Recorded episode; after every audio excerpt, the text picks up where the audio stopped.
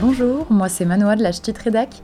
Avec Romaric, on vous propose de revenir sur les trois événements politiques qui ont marqué les deux dernières semaines. On essaiera de voir plus loin en interrogeant les faits et en les analysant pour aller au-delà des arguments de façade et tout dire des enjeux qui se jouent.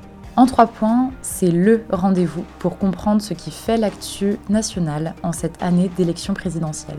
Un récapitulatif utile dans une année où la politique sera omniprésente pour le bonheur des uns et le malheur des autres. Vous écoutez En 3 points, le podcast qui prend le temps de comprendre, loin des débats hystérisés des plateaux TV et loin du buzz. Bienvenue.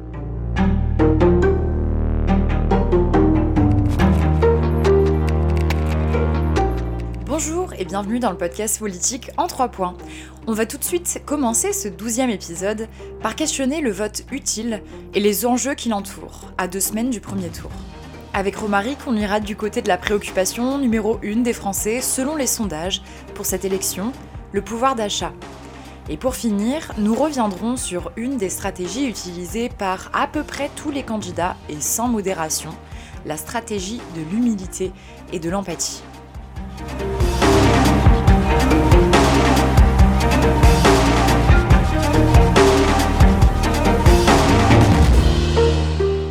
C'était le rendez-vous.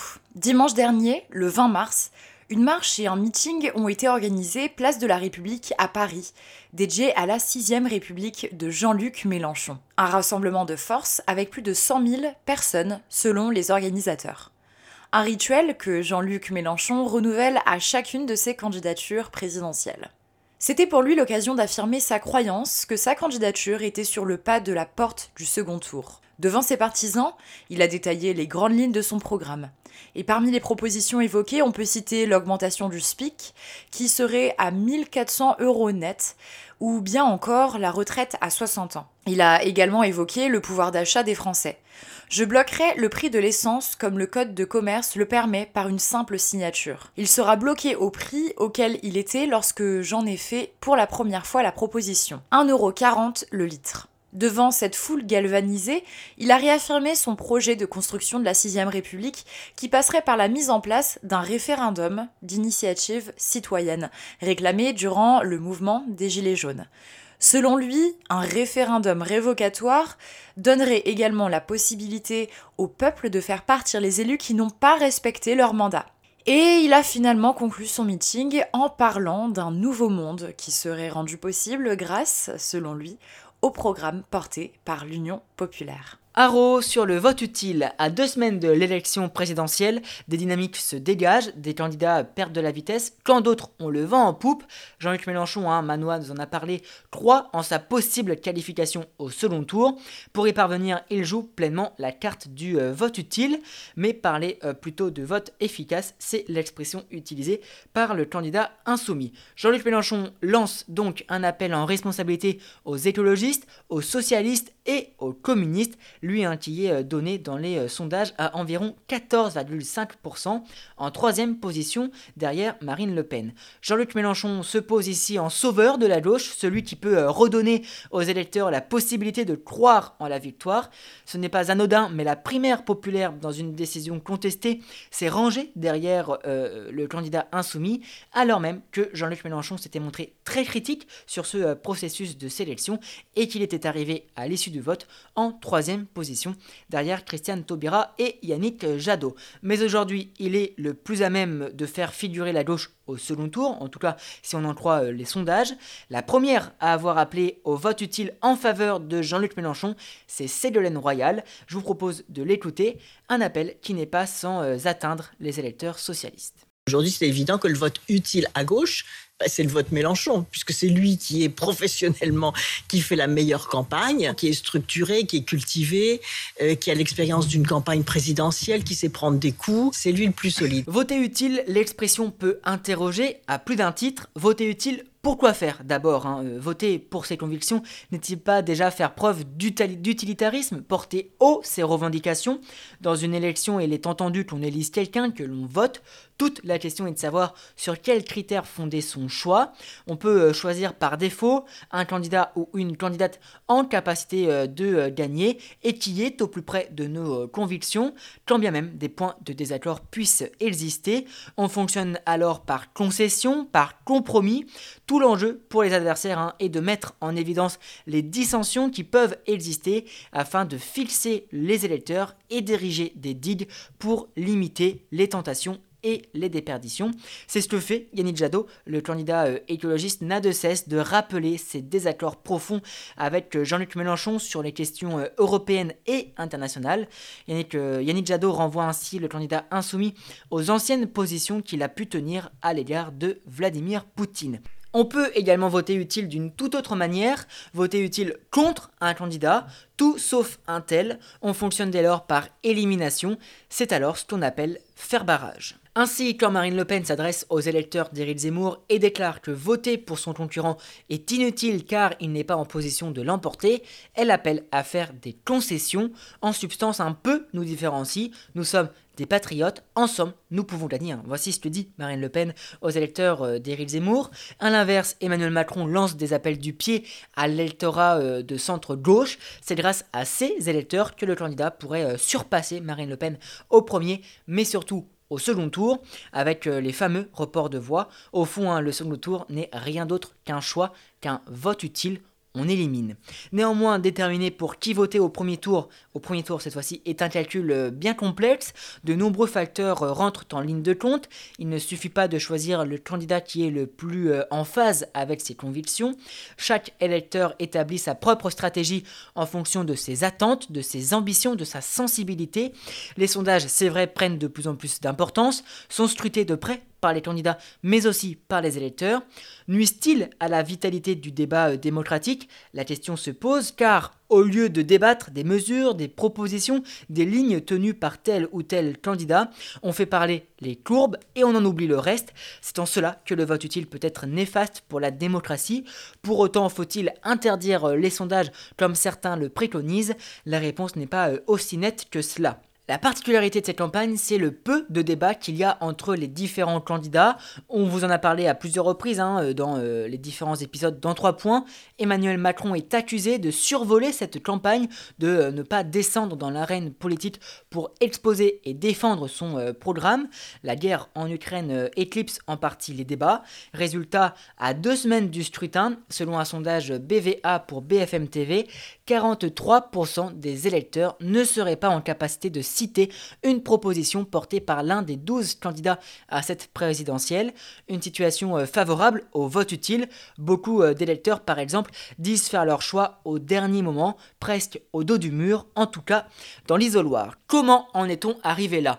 Outre les euh, circonstances particulières de cette campagne, on peut également évoquer l'affaiblissement des partis politiques qui ne jouent plus leur rôle, à savoir la fonction programmatique, mais surtout l'animation militante et la propulsion d'un candidat.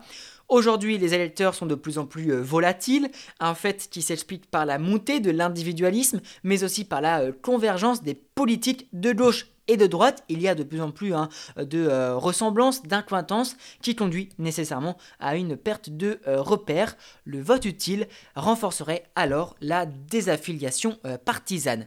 Dans le même temps, l'offre politique est plutôt variée, voire même nuancée. Deux candidats à l'extrême droite, une gauche hétéroclite qui va des communistes aux socialistes, en passant par les écologistes, une candidate à droite qui, qui se voit concurrencée sur ses terres par un autre candidat, on n'est pas loin, on n'est pas loin d'avoir l'embarras du choix. Difficile de ne pas trouver chaussures à ses pieds, de ne pas trouver bulletin à ses attentes. On ne peut que se féliciter hein, de cette diversité de choix. Reste qu'elle encourage la dispersion des voix, l'appartenance partisan étant en déclin. Ajoutons à cela le fait que le seuil de qualification pour le second tour soit plutôt bas, autour des 18-19%, euh, conséquence directe de euh, l'éclatement du paysage politique et électoral. À l'appel de Jean-Luc Mélenchon hein, en faveur du vote utile auprès des électeurs de gauche, Olivier Véran, le ministre de la Santé, lui a opposé un vote futile. Le vote utile serait-il un abaissement de la euh, politique? Euh, Toujours est-il que Jean-Luc Mélenchon, hein, en 2017, était le premier à, à, décrier cette stratégie du vote utile. En soi, hein, le vote utile est toujours inutile quand il est en notre défaveur. C'est le jeu des rapports de force. En cela, il revient à gouverner par la supériorité, par la majorité. Le vote utile est néanmoins vecteur de frustration pour cette raison, souvent les candidats élus grâce à l'appui d'autres électeurs oublient le soutien qu'ils ont euh, reçu et les différences qui existent dans leur corps électoral. En 2017, Emmanuel Macron s'était adressé dans son discours prononcé au Louvre après sa victoire aux Français qui avaient voté pour lui sans avoir ses idées, hein, c'était euh, ses mots. Le président fraîchement élu avait alors affirmé qu'il savait qu'il ne s'agissait aucunement d'un blanc-seing. Pour autant, dans sa manière de gouverner, durant tout son mandat, Emmanuel Macron n'a pas eu euh, d'attention particulière à l'égard de ses euh, électeurs. L'année dernière, la Macronie s'était euh, émue de la une de Libération qui mettait en avant les citoyens de gauche qui ne voulaient plus faire barrage à l'extrême droite si Emmanuel Macron se retrouvait face à Marine Le Pen en 2022. Pour autant, cela est bien la preuve que le vote utile, quand il est uniquement une manière d'accroître ses chances de gagner, sans pour autant euh, une volonté de chercher le compromis ensuite, est vecteur de euh, frustration et donc d'abstention. Le vrai vote utile, c'est le vote qui a eu lieu. Les tractations d'appareils politiques, les calculs politiciens euh, ne sont pas de nature à ramener aux urnes les Français dégoûtés de la politique. Alors les candidats au lieu d'appeler au vote utile auprès de celles et ceux certains d'aller voter, devraient se démener pour convaincre les indécis, les désenchantés. Encore faut-il savoir sur quelle base le faire. Faut-il mettre en avant les dynamiques reflétées par les euh, sondages, ou plutôt préférer mener campagne en défendant les programmes et les idées loin des courbes? Épineuse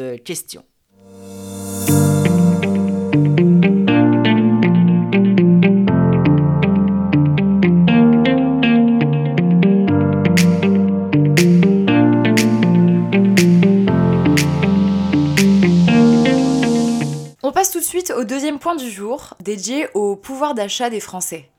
Le 16 mars dernier, Jean Castex a pris la parole pour dévoiler les mesures contenues dans le plan de résilience économique. Un plan extrêmement sectorisé, mis en place par le gouvernement pour faire face aux conséquences de la guerre en Ukraine qui concernent et les particuliers et les entreprises. Parmi les mesures, on peut citer la remise de 15 centimes par litre de carburant pour tous les Français à compter du 1er avril et jusqu'au 31 juillet. Une subvention de 25 millions d'euros pour soutenir les entreprises dites gazo-intensives un acompte aussi de 25% du remboursement de la taxe intérieure euh, de consommation sur les produits énergétiques pour les agriculteurs. Donc ici, du coup, euh, il s'agit d'un impôt prélevé sur les produits pétroliers ainsi que sur d'autres produits énergétiques mis en vente et destinés à être utilisés comme carburant ou combustible de chauffage. Et finalement, on peut euh, citer encore une des mesures, donc le recours euh, au chômage partiel de longue durée prolongée de 12 mois. L'élection présidentielle se jouera-t-elle sur les questions de pouvoir d'achat? La guerre en Ukraine a ravivé les préoccupations euh, des Français autour de leur portefeuille. La hausse des prix n'en finit plus. Le litre de l'essence, principal baromètre scruté de près depuis euh, la crise des Gilets jaunes, a atteint au début du mois de mars le seuil symbolique des 2 euros. L'inflation hein, a d'autres conséquences, notamment sur les produits de première nécessité. L'INSEE prévoit une inflation de plus de 4% pour cette année 2022. C'est dans ce contexte que se déroule la campagne présidentielle, le gouvernement est à l'avant-poste, fait chauffer le chéquier pour répondre aux attentes de la population et éviter toute sanction dans les urnes, tandis hein, que les candidats rivalisent pour leur part de propositions pour se démarquer. On en oublierait presque que les thèmes de l'insécurité et de l'immigration avaient trusté la rentrée politique de septembre dernier. Marine Le Pen a très tôt axé sa campagne sur le pouvoir d'achat, un pari qui s'avère pour l'heure pariant, la candidate du Rassemblement national sait qu'elle n'a plus besoin de batailler sur les thèmes de la sécurité, par exemple, des thèmes pour lesquels beaucoup connaissent désormais son positionnement. Aujourd'hui, elle tente d'élargir son socle électoral sur des questions plus consensuelles. Le pouvoir d'achat lui permet ainsi de parachever sa stratégie de dédiabolisation. Sur ce point, il faut dire qu'Éric Zemmour l'a beaucoup aidé, hein, beaucoup, plus, beaucoup plus radical. L'ancien polémiste d'extrême droite lui a laissé le champ libre pour s'emparer de l'enjeu enjeu qui est entre autres l'inflation. Longtemps, le pouvoir d'achat a été un marqueur de gauche. Depuis, hein, tous les courants politiques se sont emparés de ces questions, tant et c'est bien qu'aujourd'hui, la droite et l'extrême droite veulent aussi se faire entendre sur le coût de la vie. Jacques Chirac, en 1995, avait fait campagne autour de la fracture sociale. En 2007, Nicolas Sarkozy avait euh, martelé, tel un leitmotiv, son fameux euh, slogan Travailler plus pour gagner plus. En vérité, l'enjeu du pouvoir d'achat euh, revient de manière lancinante dans le débat public. Surtout, le pouvoir d'achat englobe de nombreux sujets connexes, plus ou moins proches. Les questions de justice sociale, d'émancipation individuelle, d'assistanat par exemple. La droite et la gauche ne défendent pas la même idée du pouvoir d'achat. À droite, c'est davantage un modèle individualiste qui est euh, prôné. Chacun doit trouver la dignité de manière individuelle par le travail notamment. Les principaux euh, leviers sont ainsi euh, la baisse des cotisations sociales ou encore la défiscalisation des heures euh, supplémentaires. À gauche, c'est plutôt l'égalité qui est visée avec comme première solution la redistribution. Jean-Luc Mélenchon propose dans son programme de taxer à 90% les très hauts revenus. François Hollande en 2012 défendait une taxe à hauteur de 70%. Celle-ci avait été retoquée par le Conseil constitutionnel. Le candidat insoumis fait néanmoins euh, valoir qu'il créera 12 tranches d'impôts afin de rendre la levée bien plus euh, progressive et donc équitable. Il s'oppose euh, là directement à Emmanuel Macron qui dès 2017 s'est fait le chantre de la théorie du ruissellement, celle hein, selon laquelle les premiers de cordée impulsent vers le haut le reste de la société. Si il est vrai que euh, entre 2017 et 2021, le pouvoir d'achat des ménages a augmenté de 7,7%, quand on regarde dans le détail, la hausse du pouvoir d'achat pour les 10% les plus riches a été trois fois plus importante que pour les 10% les plus pauvres. Dans le détail, plus 2,2% contre seulement plus 0,7% pour les 10% les plus pauvres. La justice sociale, c'était euh, une des principales revendications des Gilets jaunes qui ne comprenaient pas hein, pourquoi l'ISF était supprimé alors que dans le même temps, les prix à la pompe grimpaient en flèche. Ce qui est certain, c'est que euh, le pouvoir d'achat est un sujet inflammable. Il existe en France un fonds de colère à surveiller euh, bien sûr. Outre les Gilets jaunes, on peut citer les convois de la liberté hein, euh, euh, de euh, février dernier qui réclamaient entre autres plus de moyens pour vivre. Pour 2022, le candidat de la République en marche entend atteindre le plein emploi. Pour ce faire, Emmanuel Macron propose notamment de réformer le RSA, le revenu hein, de solidarité active, afin de conditionner son versement à la réalisation de 15 à 20 heures d'activité, facilitant l'insertion professionnelle. Le flou demeure autour de cette mesure qui a fait bondir la gauche. Certains euh, macronistes déclarent qu'il s'agira bel et bien d'une obligation, tandis que d'autres démentent et prétendent vouloir faire du euh, cas par cas. Par cette mesure, Emmanuel Macron veut euh, s'attaquer à l'assistanat prétendu, un vieille marotte de droite, une position qu'il avait déjà tenue en juillet 2021.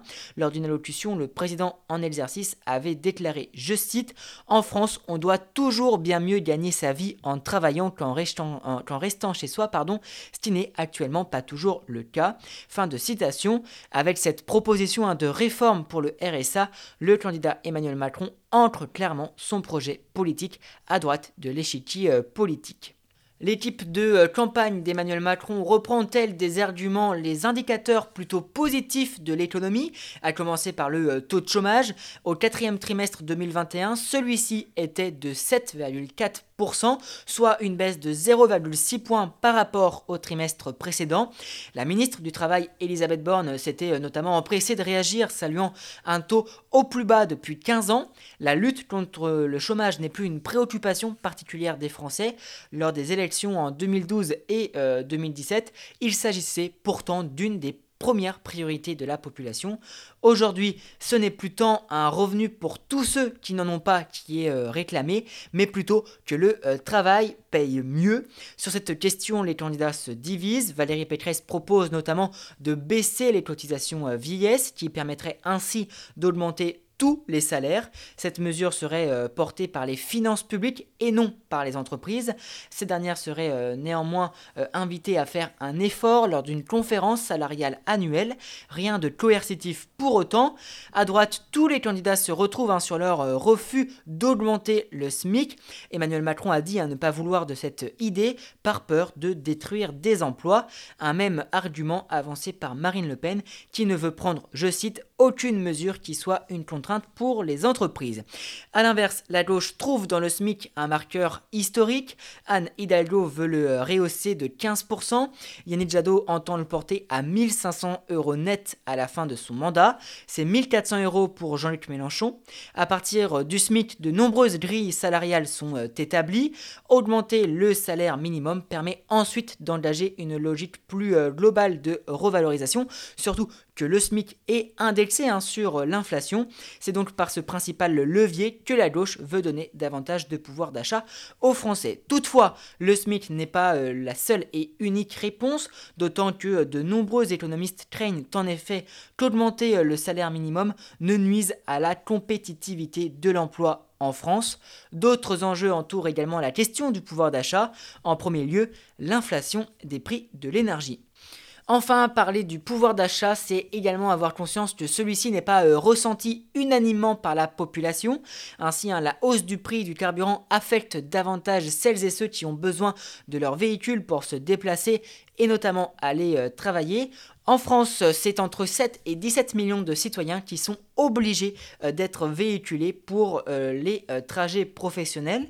Autre exemple, les dépenses contraintes, celles dont on ne peut difficilement se passer, à l'instar du loyer, des factures d'électricité ou des factures téléphoniques, ces dépenses ne cessent de s'alourdir davantage pour les plus pauvres. Une autre solution serait la sobriété. Dans les faits, elle permettrait de redonner du pouvoir d'achat en dépensant moins mais mieux. Toute la question hein, est de savoir si le euh, pouvoir d'achat n'entretient pas en réalité la consommation et donc la pollution. Vient alors un autre sujet, celui de la décroissance. Une chose est sûre, sur ces questions, le débat n'apparaît pas encore véritablement ouvert.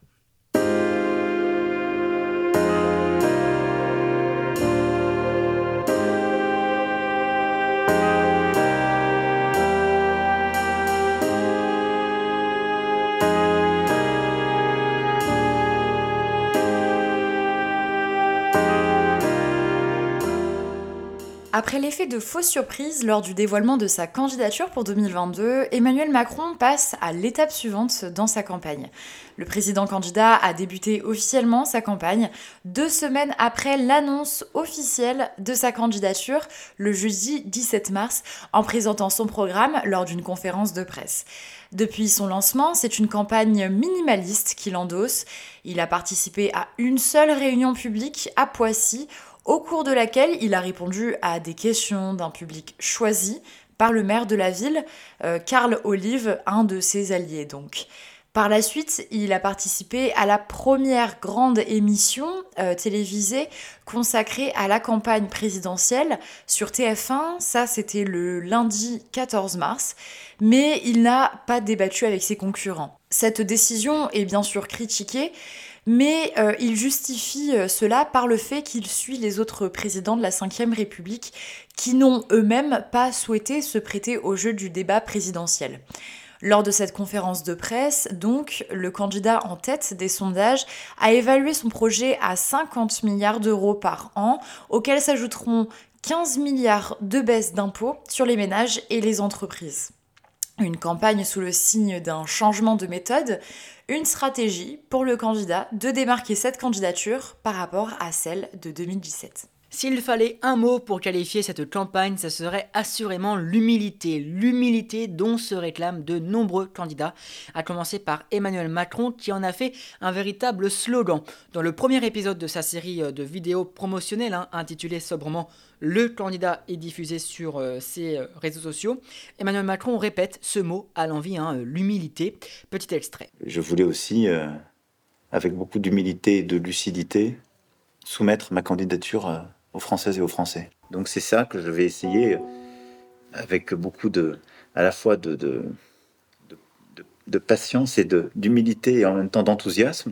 Un élément de langage, rien d'autre, mais qu'y a-t-il derrière cette humilité revendiquée? Si on en revient à la définition euh, euh, de ce terme, l'humilité renvoie à une disposition permettant de s'abaisser volontairement en réprimant tout mouvement d'orgueil par sentiment de sa propre faiblesse. Dans le cas d'Emmanuel Macron, le candidat caracole en tête, bénéficiant notamment d'un effet euh, drapeau avec la guerre qui a lieu actuellement en Ukraine. Il est euh, aujourd'hui donné dans les sondages à environ 29%, euh, bien, bien loin devant Marine Le Pen. Le risque, c'est donc de faire croire que tout est gagné, que l'élection présidentielle est déjà pliée, et il y a évidemment plusieurs dangers à cela. Le risque d'une très forte abstention notamment. L'humilité brandie par Emmanuel Macron permet donc de répondre au procès en suffisance qui lui sont euh, intentés par d'autres candidats. Surtout, hein, euh, Emmanuel Macron travaille à casser son image arrogante qui lui colle à la peau depuis le début de son mandat. Le président jupitérien a laissé euh, des traces, si je puis dire. On se souvient des critiques tenues, notamment par les Gilets Le président avait commencé son quinquennat de manière ambitieuse, cultivant son image de réformateur, ce qui lui a été par la suite reproché. Désormais, Emmanuel Macron se veut davantage à l'écoute. Lors de la euh, présentation euh, de son programme pour 2022, le jeudi 17 mars, il a déclaré vouloir changer de méthode, défendant ainsi le dialogue social, lui hein, qui dans le même temps porte des réformes d'ores et déjà contestées, à l'image du recul de l'âge de la retraite à 65 ans. Pardon. Les syndicats n'ont pas euh, tardé à dire leur opposition. Être humble, c'est s'abaisser en réprimant tout mouvement d'orgueil. Or, Emmanuel Macron hein, est accusé par ses euh, adversaires de ne pas vouloir débattre. Le président souhaite mener une campagne au plus près des Français, mais ne pas euh, se confronter à ses adversaires. Ses interventions restent verrouillées contrôler, ce qui nuit à l'aspect euh, naturel des échanges. Emmanuel Macron n'est pas véritablement euh, bousculé dans ses idées, dans ses positions, un surplomb qui euh, contrarie le message d'humilité revendiqué. A l'inverse, Marine Le Pen joue à plein tube la proximité avec les Français. La candidate du RN a décidé de mener une campagne au cul des vaches, multipliant notamment les déplacements, comme par exemple sur les marchés. Loin des euh, grands meetings spectaculaires de son concurrent d'extrême droite, Éric Zemmour. L'humilité permet à Marine Le Pen de marquer sa différence, d'incarner véritablement cette euh, présidente du peuple, selon l'expression utilisée par la candidate elle-même. Être humble en politique, c'est surtout adopter une position d'empathie, de compréhension vis-à-vis de la situation vécue au plus près du terrain. C'est une manière de contredire les procès en déconnexion qui peuvent être fait à la classe politique, encore plus en ces temps euh, de crise. Pour Emmanuel Macron, hein, se ranger derrière l'humilité, c'est aussi reconnaître que euh, des euh, événements particuliers, des événements supérieurs s'imposent aux politiques et peuvent changer les plans, comme ce fut le cas par exemple avec la pandémie ou encore avec la guerre en Ukraine. À ce propos, hein, gérer des crises, être à la manœuvre, c'est nécessairement adopter une position de surplomb, de leader. Emmanuel Macron a souvent enfilé la tenue hein, de euh, père de la nation, se voulant rassurant, protecteur. C'est aussi cela l'humilité, mais étrange paradoxe quand dans le même temps on se revendique maître des euh, horloges. C'est ainsi que s'achève le 12e épisode dans 3 points. Dans deux semaines, nous y serons. Il reste 14 jours aux candidats pour mener campagne, pour convaincre. Dernière ligne droite donc. Ce dimanche, alors que sort cet épisode de Dans 3 points, c'est une journée de meeting qui a lieu. Fabien Roussel est à Toulouse. Éric Zemmour veut faire une démonstration de force au Trocadéro. Yannick Jadot, de son côté, est au Zénith de Paris. N'oubliez pas, nous votons le dimanche 10 avril. Pour cette raison, nous bousculons avec Manoa notre calendrier de publication. Aucun épisode ne sortira dans deux semaines, le soir des résultats.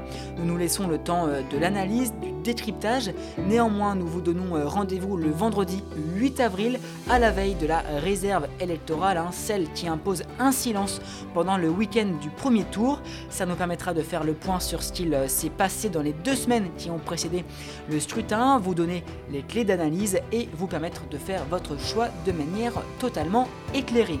À nouveau, nous euh, vous remercions pour votre fidélité, pour, votre pour vos retours également. Vous êtes de plus en plus nombreux à nous suivre et ça nous fait vraiment plaisir. N'hésitez pas à vous euh, abonner pour ne rater aucun épisode. Vous pouvez également euh, réécouter les podcasts précédents pour vous replonger dans l'actualité politique de ces derniers mois. Cette campagne à nul autre pareil a été riche, intense. Nous l'avons suivi ensemble et nous la suivrons ensemble jusqu'au bout. On vous donne rendez-vous donc vendredi 8 avril à 18h et d'ici là, très bonne semaine à vous.